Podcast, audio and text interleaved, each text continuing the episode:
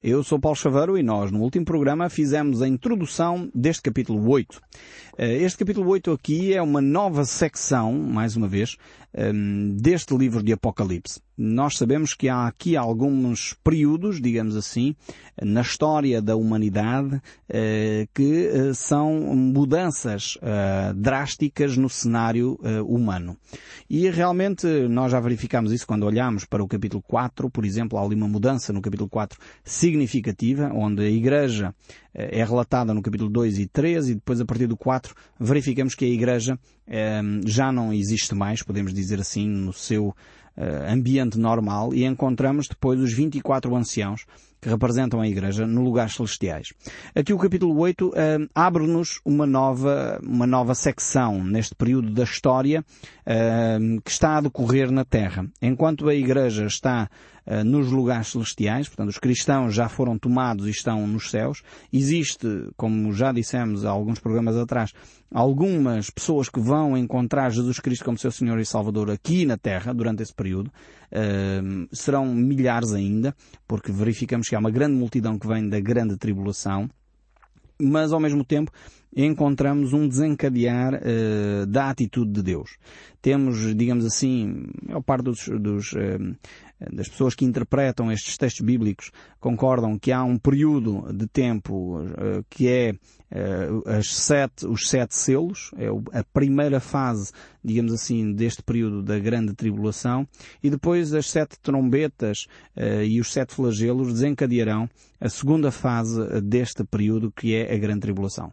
A grande tribulação, eu tenho dito isto com frequência, não é só o, aspecto de haver uh, dificuldades para os cristãos, porque desde que uh, Cristo estabeleceu a sua igreja até hoje sempre tem havido focos uh, em, em, algumas regiões da, da, do globo onde os cristãos têm sofrido mais do que em outros locais da humanidade, em outros locais do globo.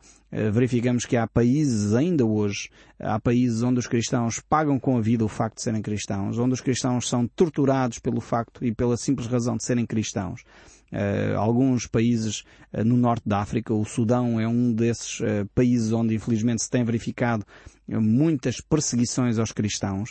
Uh, não é só a questão da miséria e da guerra étnica que está em pauta uh, na questão do Sudão. É muito mais complexo do que isso. E encontramos em vários países muçulmanos também que perseguem efetivamente os cristãos. Não há liberdade para os cristãos poderem professar sua fé, onde são as pessoas que chegam e querem tomar a decisão de seguir a Cristo, muitas vezes são condenadas à morte e são muitas vezes maltratadas, perseguidas até pelos seus próprios familiares estes focos uh, regionais têm ocorrido, mas uh, aqui na, na, no livro da Revelação que o apóstolo João nos deixa, o livro de Apocalipse, este foco de perseguição é global, é universal, é em todo o mundo. os cristãos serão perseguidos e maltratados em todo o mundo neste período de tempo. E, e essa é a primeira fase, digamos assim, desta grande tribulação. Depois entramos numa segunda fase, que nós lemos no último programa, o verso 1 aqui do capítulo 8, um, e esta segunda fase é introduzida por um período de silêncio, meia hora de silêncio nos lugares celestiais, Uh, e, e, a razão é simples. É que, de facto, os momentos que se vão seguir são momentos terríveis. Vão se desencadear ainda uh, momentos mais difíceis para a humanidade. Não só pela uh, própria ação do homem, mas agora também por uma intervenção divina. Vamos verificar isso a partir do verso 2, aqui do capítulo 8, onde verificamos efetivamente um agravar das situações. Já percebemos que a primeira fase é, é uma fase difícil, mas este segundo, uh, segundo momento é iniciado por um período de silêncio. E é como um sinal de respeito, uh, como muitas vezes acontece, vamos fazer um minuto de silêncio em memória de alguém, em homenagem de alguém, e, e efetivamente aqui uh, esta meia hora de silêncio em, em, é um momento solene que vai ocorrer nos céus, exatamente para mostrar a gravidade do, dos momentos que vão se seguir aqui na Terra.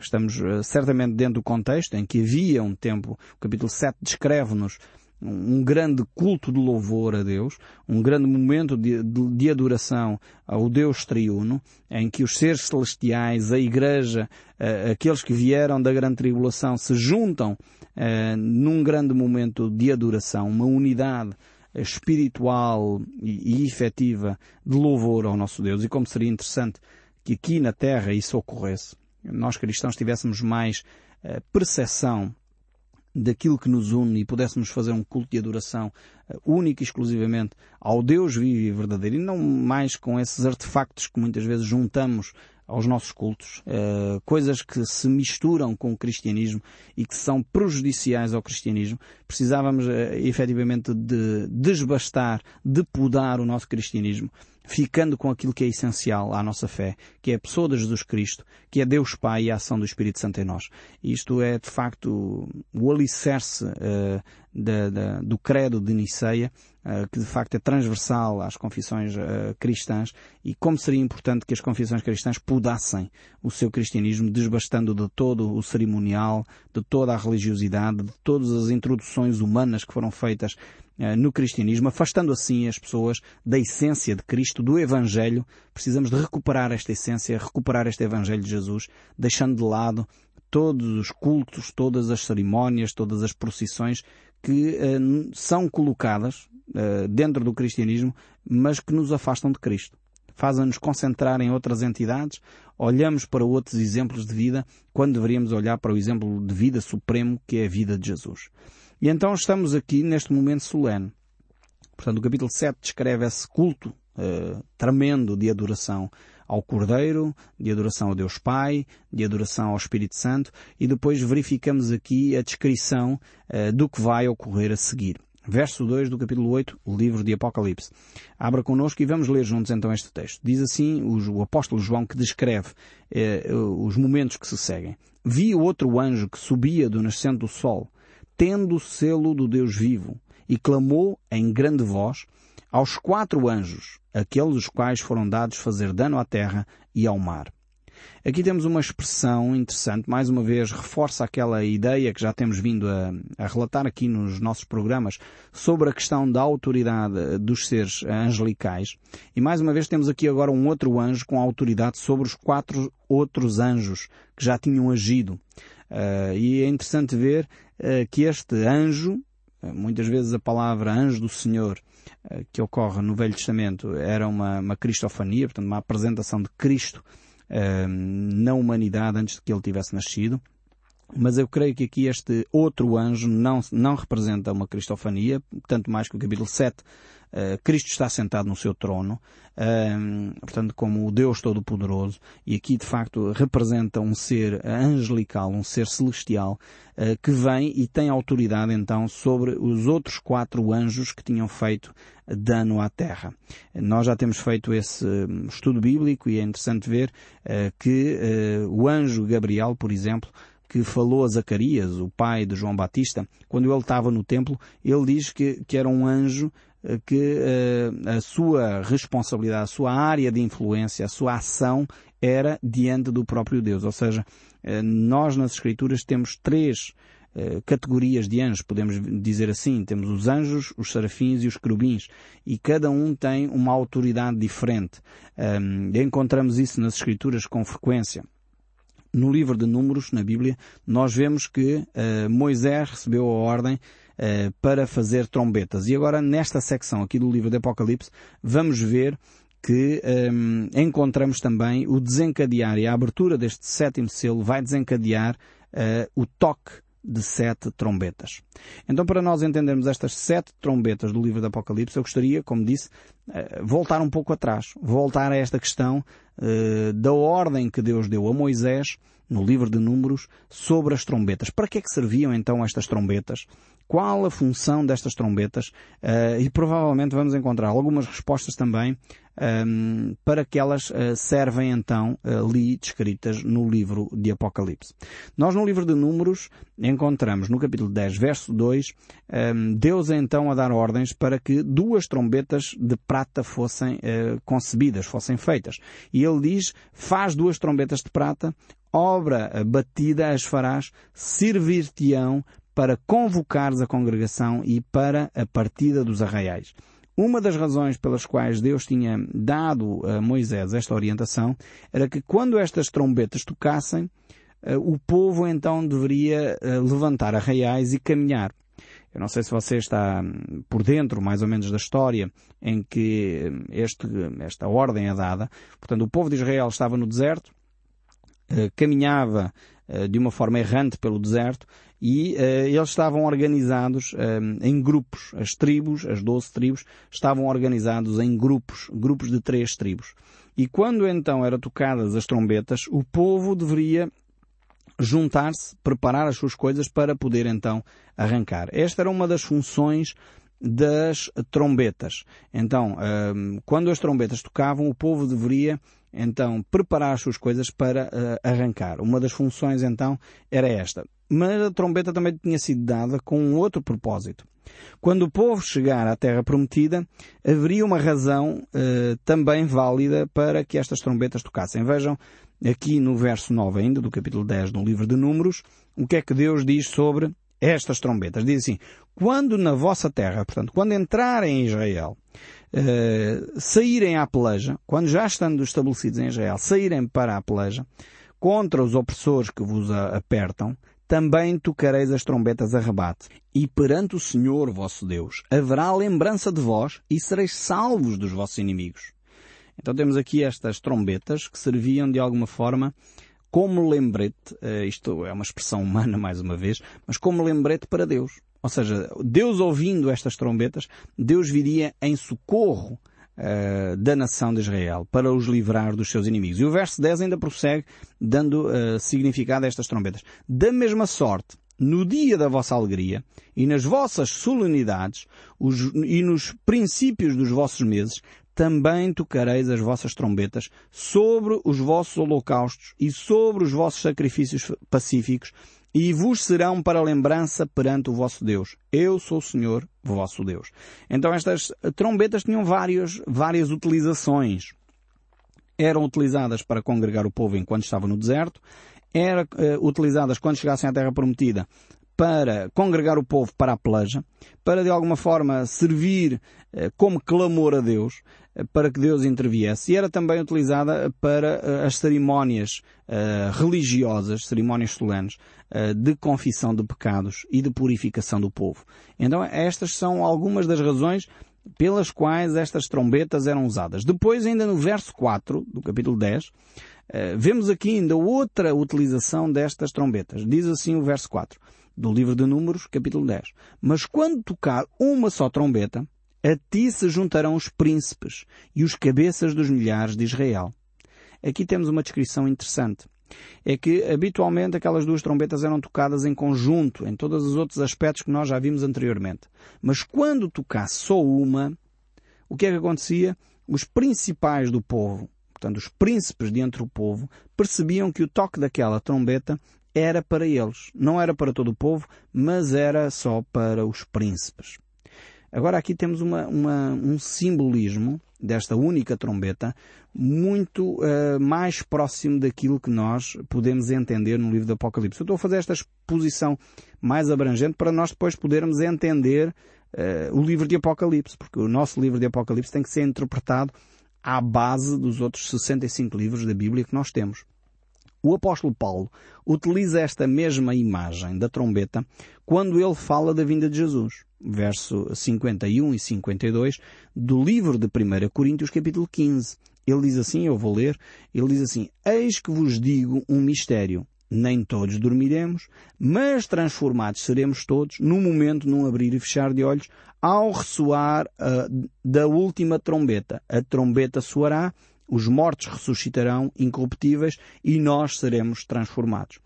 Alguns pensam que aqui esta trombeta que o apóstolo Paulo fala uh, se estaria a referir à última trombeta do livro do Apocalipse das sete. Mas eu creio que o apóstolo Paulo não se refere a isso, tanto que no livro da primeira Tessalonicenses, capítulo 4, verso 16, ele diz o seguinte, Por quando o Senhor mesmo, dada a palavra de ordem, ouvida a voz do arcanjo e ressoada a trombeta de Deus, descerá dos céus e os mortos em Cristo ressuscitarão primeiro. Temos aqui esta, esta expressão ressoada a voz do arcanjo e ressoada a trombeta de Deus. Ou seja, a, a mesma expressão que nós encontramos no livro do Apocalipse, capítulo 1, verso 10, que a voz daquele que falava comigo uh, era como uma trombeta. O, apóstolo João, quando ouve a voz de Cristo, uh, identifica como que aquela voz fosse uma trombeta. E provavelmente estes aspectos aqui que o apóstolo Paulo salienta, como este, este ressoar da trombeta de Deus, seja efetivamente a voz de Cristo que ressoa chamando a sua igreja. E por isso nós entendemos que a igreja aqui é levada diante de Deus e não é tanto o ressoar da sétima trombeta do livro de Apocalipse, mas sim o ressoar da voz de Cristo descrita no capítulo 1 do, uh, e verso 10 do livro de Apocalipse. E depois então temos aqui este ressoar de uma única trombeta que nós encontramos no livro de Números que nos identifica então com estas trombetas que vão ser um, levantadas aqui uh, no livro de Apocalipse capítulo 8 porque a partir daqui do capítulo 8 vamos verificar que cada trombeta soará uma após outra e não uh, um conjunto de trombetas que vai soar em simultâneo. E é esta a diferenciação que nos faz reportar lá ao livro de Números no capítulo 10, verso 4. Então estamos no capítulo 8 do livro de Apocalipse, verso 3, e continua esta reflexão eh, que João traz para nós. Veio outro anjo e ficou de pé junto ao altar com o incensário de ouro, e foi-lhe dado muito incenso para oferecê-lo com as orações de todos os santos sobre o altar de ouro que se acha diante do trono. Nós já sabemos que, pelo mais uma vez, o, os textos que nós temos do Antigo Testamento, a lei de Moisés, percebemos que o, o, tabernáculo que Moisés recebeu foi como que um modelo daquilo que estava a acontecer nos céus. Digamos assim, encontramos um paralelismo entre a vida espiritual, os incensários, o, o, portanto, o altar, o holocausto, eh, todos esses instrumentos que Moisés havia recebido lá no livro do Êxodo, nós encontramos-los uh, depois aqui no livro de Apocalipse. E encontramos aqui um aspecto interessantíssimo que é o incensário de ouro.